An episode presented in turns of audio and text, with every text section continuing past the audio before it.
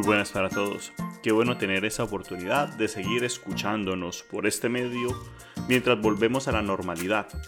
Ya algunos hemos tenido la posibilidad de volver a reunirnos en comunidad para celebrar la Eucaristía, lo cual es una oportunidad maravillosa para renovar nuestro compromiso cristiano, que ya se ha visto puesto a prueba durante este confinamiento. Ya que varios me han pedido que mantenga este espacio por un tiempo más, quiero que lo aprovechemos para profundizar más sobre las lecturas del día y así sacarle más provecho a nuestra celebración dominical. Hoy llegamos a la fiesta de Pentecostés, fiesta que marca el final del tiempo pascual y en la que celebramos la venida del Espíritu Santo sobre la iglesia. Quiero por tanto concentrar mi reflexión en la primera lectura de los Hechos de los Apóstoles, que es tomada del capítulo 2 de los versículos 1 al 11. Para centrarnos en el contexto es preciso decir que la fiesta de Pentecostés era ya una fiesta muy importante para el pueblo judío. En arameo se dice Shavuot, que significa semanas. Era la fiesta de la siega, en la que el pueblo de Israel celebraba la alianza de Dios con el pueblo, ocurrida 50 días después de la salida de Egipto. De ahí el significado de la palabra griega Pentecostés, que es 50 días. Este era el tiempo cuando se ofrecían las primicias de los cultivos al templo, donde era posible también eh, nuevamente comer el fruto fresco producido por la tierra. También se consolidaba la cercanía entre Dios y la humanidad, que por medio del alimento se hacía solidario con la vida de todos, en especial aquellos que ponían su trabajo a fin de que todos pudieran tener algo sobre la mesa. En esta fiesta, todos tenían derecho a recoger el trigo necesario para poder subsistir.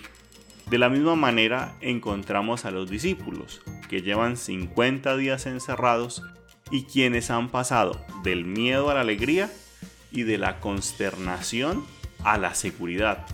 Después de 50 días en espera, ahora se cosechan el fruto de la unidad, que es el Espíritu Santo, el cual nos llama a reconocernos parte de una misma familia. Nos permite ver la diferencia no como un motivo de miedo, sino como una razón para que seamos capaces de reconocer en quienes hablan y piensan diferente a mis hermanos y hermanas. El Espíritu no quiere que todos hablemos igual, ni quiere que pensemos lo mismo. Quiere que seamos capaces de poner en común lo que somos y queremos y que desde nuestras diferencias seamos capaces de construir el reino de Dios donde todos tenemos cabida y oportunidad. Este espíritu es políglota y polifónico y que no busca uniformidad en nuestra experiencia cristiana, sino que busca la armonía y el entendimiento. Todo aquello que busque encerrarnos en lo mismo y creer que Dios pone barreras va en contra del Espíritu, que nos quiere en sintonía de libertad, tolerancia y construcción de una sociedad justa e incluyente, algo que se hace urgente en nuestro mundo y sociedad la experiencia del Espíritu hace que cada uno logre entender este mensaje del amor en el idioma propio, es decir, no hacen falta traducciones. Amar nos tiene que llevar a reconocer la presencia de Dios en el otro sin intermediarios y sobre todo en aquel o aquella que la está pasando mal en este tiempo. Sin lugar a dudas, para los discípulos, esta venida del Espíritu representa el final del miedo y comienza por ser el apoyo para recordar que ser apóstoles de Jesús significa dejar la intransigencia que no nos deja reconocer el valor del otro sin importar las diferencias lingüísticas o culturales, sino que nuestro interés debe estar en ayudar a que la diferencia enriquezca nuestra forma de ver el mundo y especialmente en este mundo en el que nos encontramos.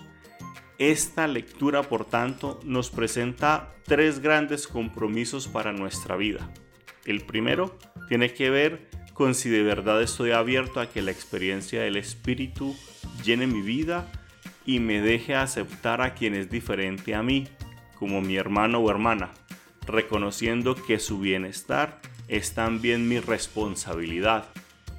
Segundo, el Espíritu nos ayuda a expresarnos de manera que todos nos entiendan.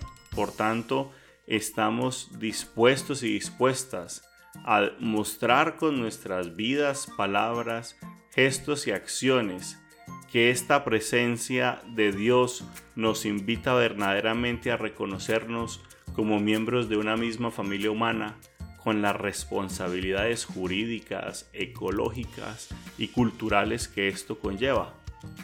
Y por último, estamos dispuestos a compartir estos dones que hemos recibido del Señor con los demás, haciendo que estos dones den todavía mucho más fruto al ponerlos a su servicio. Muchas gracias a todos y que tengan un muy feliz domingo y una feliz semana.